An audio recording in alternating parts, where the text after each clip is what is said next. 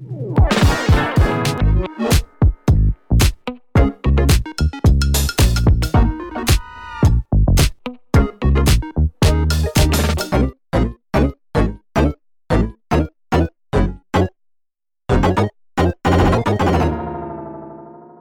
迎收听陶迪说，我是陶迪。上个礼拜呢，我邀请了我的巴黎的好朋友 Celine 来分享他在巴黎买房的经验嘛。这一篇文章没想到在我的粉专造成一股轰动，台湾人非常非常的 对于在巴黎怎么样可以无偿的占有别人的房子非常的有兴趣，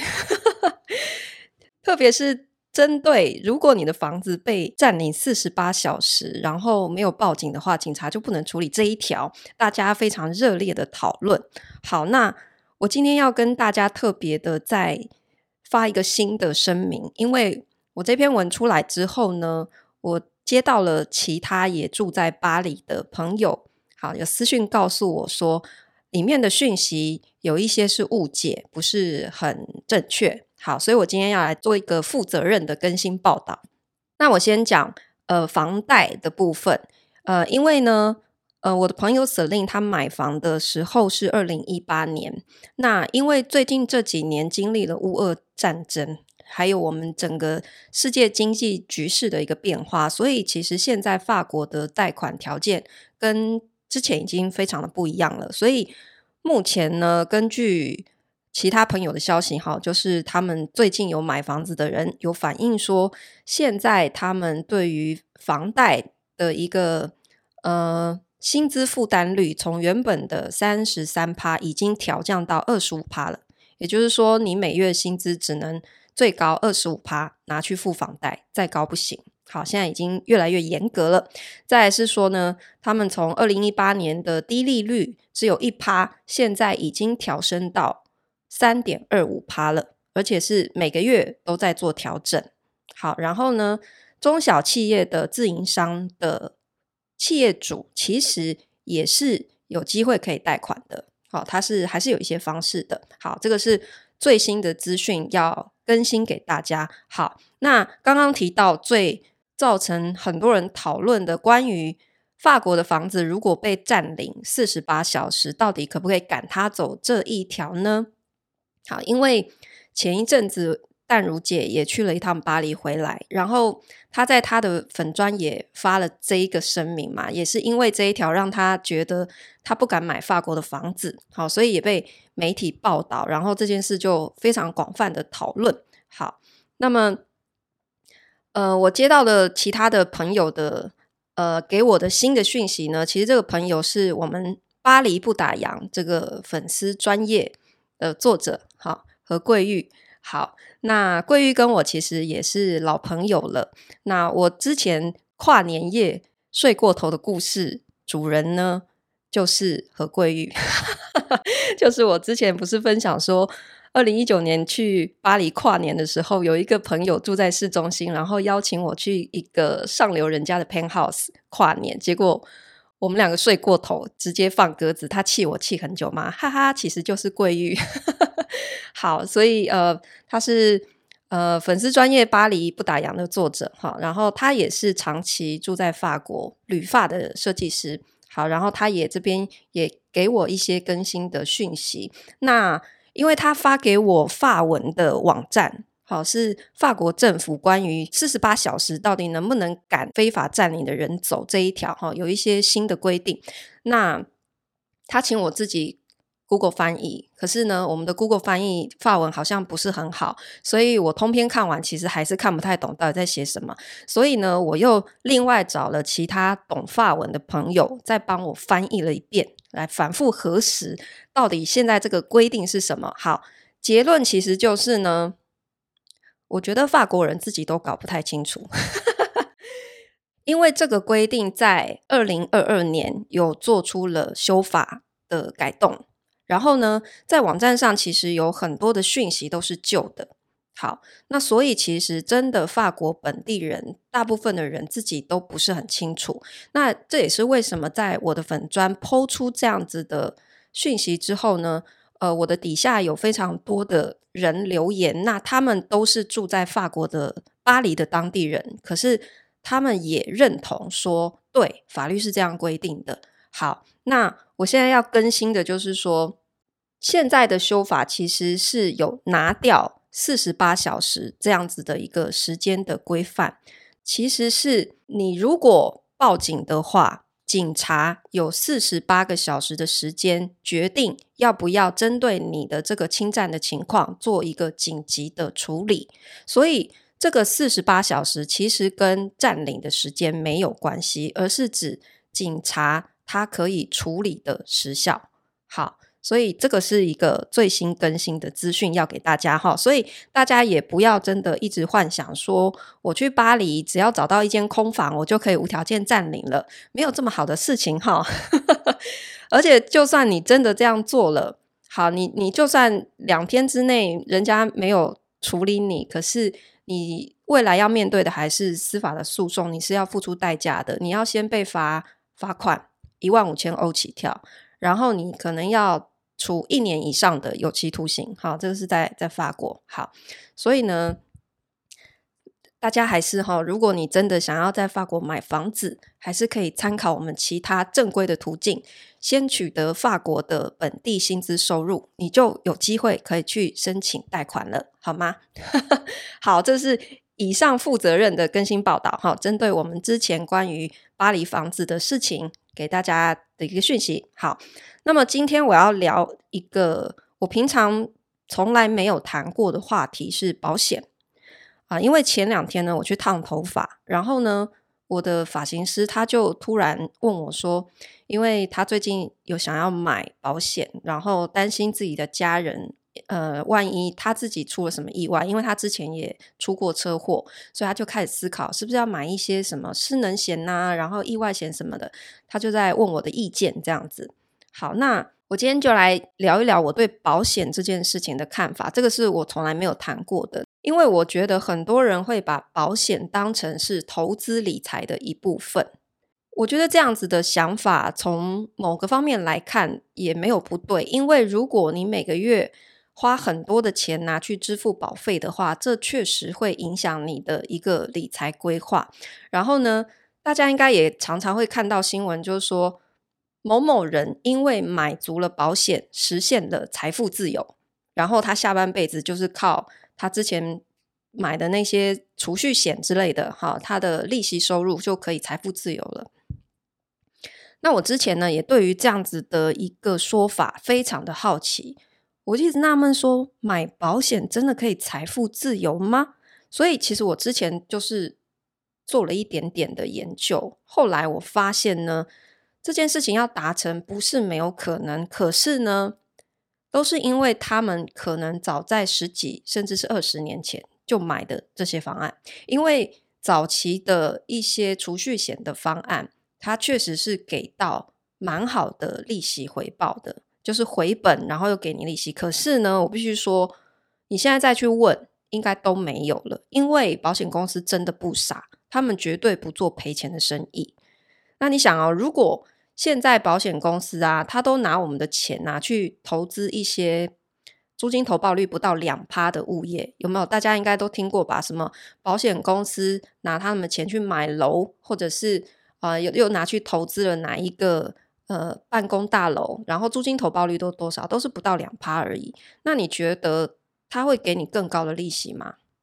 光这个逻辑想就觉得好像不太通，对不对？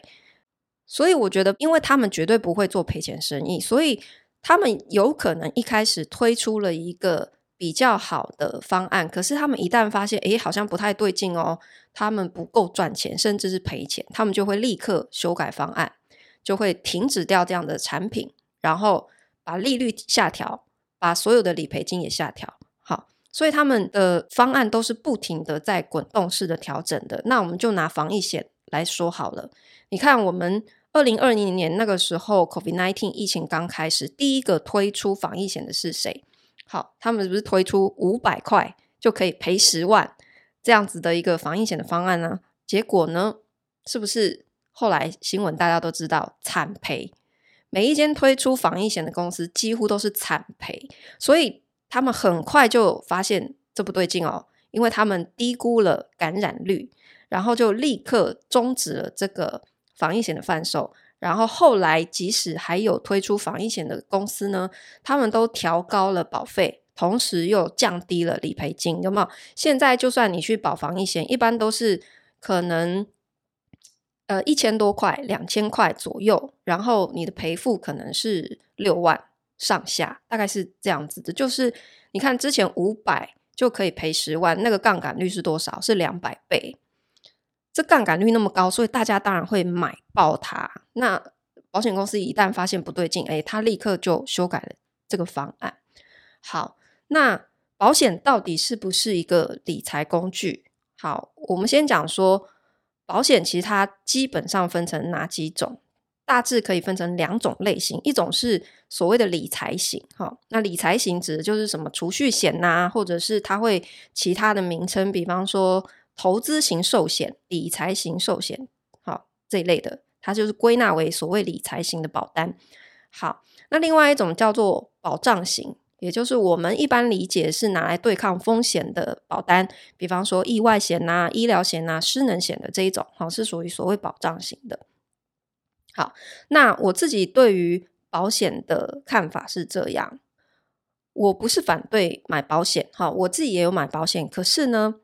我会看杠杆率，就是我刚刚提到，如果五百块就可以赔十万，这杠杆率两百，超高杠杆率，当然是买爆它，对不对？所以你就要去算说，你每年花的这个保费，你最后可以获得的理赔，以及你有这样子的意外的风险的几率，去做一个平衡的拿捏。所以我在看待保险的时候，我只会挑杠杆率高的类型去保，比方说意外险，好。比方说，你出国旅游的时候，是不是我们很容易就会被推荐去买一个旅平险，好，或者是什么航空意外险？也就是说，万一你在旅途当中飞机失事、意外身亡的话，那你的赔付金是上千万的这种。可是你在买保险的时候，保费可能只要付出几百块，这杠杆率多少？这就是超高杠杆率。那为什么他愿意给你那么高的杠杆率？就是因为他评估说。你要出这个意外的几率很低，所以他会给你越高的杠杆。好，那保险如果要回到它最原始的一个目的性，它其实就是拿来对抗风险的。那意思就是说，今天如果你发生了意外，你没有办法，嗯，对抗，因为你的经济能力的问题的这样子的风险。好，你才去买这样子的保险。好，所以我刚刚讲的这种意外险，其实就是一种，就是当这个意外发生，然后你可能又是家中的经济支柱的时候，你一旦意外身亡，你一旦没有收入，不能工作了，哎，你的全家可能就会陷入经济的困境。好，那这个时候你可以选择这样子的保险，因为这是帮助你对抗你没有办法承受的经济压力的一个风险。好。那大部分人在买保险的时候，我发现都有一个问题，就是你真的问他说：“诶，那你保这个，他的理赔项目是什么？”很多人其实是答不出来的，他其实根本不知道自己保了些什么内容。为什么会这样？因为保险员他们在把这个产品端出来给你的时候，通常他们都是打包的。好，这就有点像是我们常常去餐厅吃饭的时候。有一些菜单，它是不是就会直接帮你配好，说两人同享餐，或者是四人共享餐，有没有？或者是你去素食店麦当劳，它也是配好套餐给你。可是有时候我很无聊，我就会真的一样一样去算呢，我就会去算说，他现在套餐配给我是这个价钱，好，我就按这个菜单上面一样一样，我如果单点全部点齐，有没有？比较贵，我有时候无聊我会去算这个东西。然后呢，我告诉你，我常常发现，其实他配给你的套餐根本就没有比较便宜，你懂吗？他只是让你觉得很方便。然后大部分的人的直觉会觉得，哎，我就是买套餐比较省事，可能也比较便宜。可是事实上根本没有，你就被迫吃了一些你可能根本没有那么喜欢的菜，只是因为你以为比较便宜，然后事实上。你没有比较便宜，然后你又吃了一堆你根本没有这么喜欢的菜，甚至是浪费，根本没有吃完。我觉得保险也是这个逻辑，因为他们会同捆包打包很多样的内容在里面一起给你。那很多人就会因为他没有耐心去理解所有合约条款以及他赔付的理赔的方式，就直接签名，然后每年就是几万块、几万块的在付。所以这个时候，其实你的钱很容易就会变成你是在缴给一个有去无回的一个无底洞。像是医疗险这个险，好，我之前也真的认真的思考过，它包括呃，比方说，万一我因为车祸意外，我需要住院，需要开刀，好。那有一些是按天给付，然后有一些是实支实付之类的哈。我真的认真算过这一笔账，相较于他到时候要赔付给我的这个理赔金，我要付出的保费代价可能每年都是几万几万的。可是因为这样子的意外风险，它不一定会发生。好，所以我就在想说，我到底要怎么样去跟他对赌那个几率？我自己的思考是说，今天如果我一年要花两万块去缴这个保费，好了，好，那我缴了十年的话，我花了二十万，好，那这二十万你是拿不回来的哦，哈，医疗险啊、意外险这些是这样子的，你有可能发生意外，然后他会赔你钱，可是你也有可能不发生意外。好，那我的设想是，今天如果我不保这个险。我把这二十万留在自己手上，可是这十年当中，我可能已经用这二十万拿去做其他更好的投资利用，赚到更多的钱。如果有一天真的发生意外，需要支付开刀住院费的时候，我拿自己手边的存款、紧急预备金去支付，其实我是负担得起的。我这样想的时候，我就会觉得。那这样子的保险我并不需要。好，所以我对保险的根本思考就是，如果我考虑今天这个风险的发生，我可以负担得起，我当下经济状况是可以靠我自己的存款去支付的，我就不会去保这个险。好，所以这也是为什么我说我只会挑。杠杆率高的，因为杠杆率高的意思就是，当这个意外真的发生，我可能以我当时的经济情况是没有办法负担的。好，再举一个例子，我曾经考虑过癌症险里面的其中一个，呃，所谓的标靶治疗。好，标靶治疗，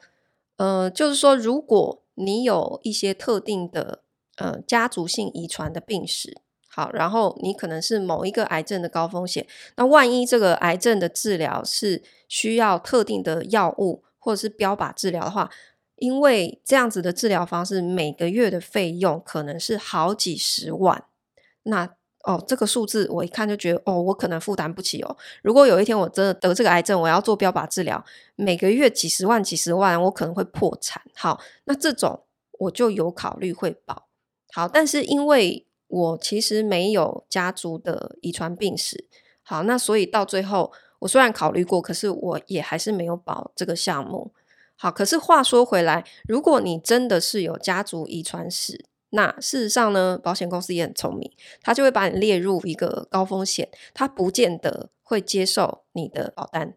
他可能会拒保。其实保险公司都是很现实的，都是这样子的。又或者是说，有时候我们会想要帮年迈的父母说：“诶，要不要帮他们保一些险？”然后因为很多呃医疗险，他们都是要求你要先做健康检查的。结果健康检查一出来一看，你之前这么多病史，好，或是开刀史，他是直接拒保了。所以反而是你很健康的一个状态，你的这些生病的几率很低的人，他们才会接受你的保险。好。所以，我觉得保险本身，你一定要回归到它就是拿来对抗风险的，它绝对不是投资理财。因为所谓的他推出的那些投资型啊、理财型的那一些保单啊，大部分都是不保本的。你这个钱，你就想说，你要把钱去交给一个他也不是专业的财富管理公司去帮你理财吗？那你是不是还不如把钱拿去投到 ETF？可能你的 你的回报、你的利息可能还更高一些呢。好，好，所以这个是我对保险的一个思考。可是呢，呃，我这里要特别提出一个，它算是理财型里面的一种，叫做房贷寿险。好，它的本质是寿险，可是它是跟房贷绑在一起的。这个东西，我反而认为它是我没有理由拒绝它的。好，房贷寿险的意思就是说，它是跟你的房贷绑定在一起的。然后呢，呃，也就是说你在支付房贷的这个期限内，比方说你房贷要付三十年，好，那这三十年的期间呢，万一你因为意外身故，好，或者是失能，那么你就可以用这个保险来帮你提前清偿你的房贷，所以之后你的家人就不会因为付不出这个房子的房贷而被连累，房子要被法拍。好，这个就是房贷寿险的用意。好，那所以房贷寿险呢，它通常都会发生在你要申请房贷的时候，他们会一起推荐给你。好，当时呢，我也被。我的这个申请房贷的银行推荐了。我当时一开始不完全理解这个是什么东西的时候，我确实也有眉头皱了一下。我想说，诶，我要申请房贷，为什么要推销这个给我？可是后来我想通了，就是房贷寿险这个东西，它事实上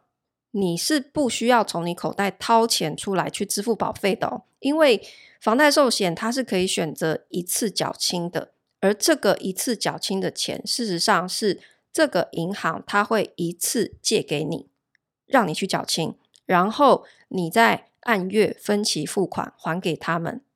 只是你要支付利息，这个利息可能会比你的房贷高一点点，可是大概差距不会差一趴。老实说，也是非常一个低利的。所以我后来把它当做是一个信贷。你看啊，如果你今天去申请房贷，然后你觉得成数不是很理想的时候，他就跟你说，你可以再另外带一个房贷寿险，这个时候你的成数可能就会因此拉高零点五到一成，你是不是手上就有多余的钱可以拿去装潢，或者是做其他的一些利用？所以其实它本质我觉得就是一个比信贷还要更多功能的一个贷款给你嘛，因为信贷它没有保险的功能在里面，可是房贷寿险。他把一笔钱直接先贷给你，放款给你，然后让你按月分期付款。可是万一你出现什么意外，它又有理赔的一个功能。所以我完全看不出我们为什么要抗拒房贷寿险这个东西。因为我看到网络上有一些讨论到房贷寿险的这个问题的时候，呃，很多网友的反应都是说，我去申请房贷，为什么要被推销这个东西？好，然后很多人是觉得很抗拒的。可是我自己有两间房子都有加这个房贷寿险，我觉得只有好处没有坏处，诶，这是我的感受啦。好，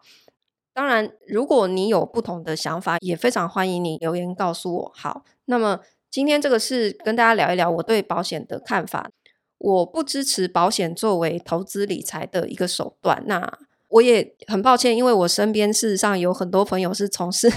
保险行业的。哈。但是我相信他们也可以理解我在说什么，因为我有的保险从业的朋友，我也曾经跟他咨询过，诶，你们的那个，比方说理财型的保单有没有一些不错的方案？我也问过，他也直接就眉头一皱跟我说，诶，我跟你说，你既然你本业都是在做包租，然后。呃，因为他有上过我的课，他也知道我的这个投资报酬率每年是高达四十趴到六十趴，然后对比这个理财型房贷，那个投资报酬率简直是少得可怜。他就直接跟我说：“哎、这个你不用考虑。”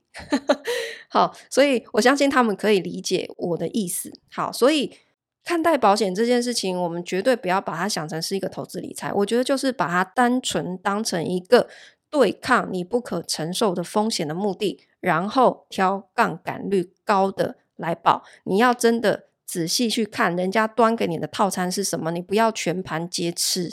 你可以自己单点，这样子才可以把你的钱更有效的留在自己手上，拿去做更多的运用，因为这些钱是你的机会成本，你不要傻傻的就直接每年这样子全部交给别人，你这样子其实不是在理财，你这样子其实只是因为你不想理财，所以你不负责任的把钱丢到一个你以为别人可以帮你理财、帮你赚钱的地方。我觉得这是对于自己的财务不负责任的一种做法。好，你还不如真的认真去学习投资理财，然后把更多的钱留在手上去做更多的运用，可以帮你更有机会去放大你的资产。这个是我的建议，谢谢你收听陶迪说，我们今天就分享到这边，下次见喽。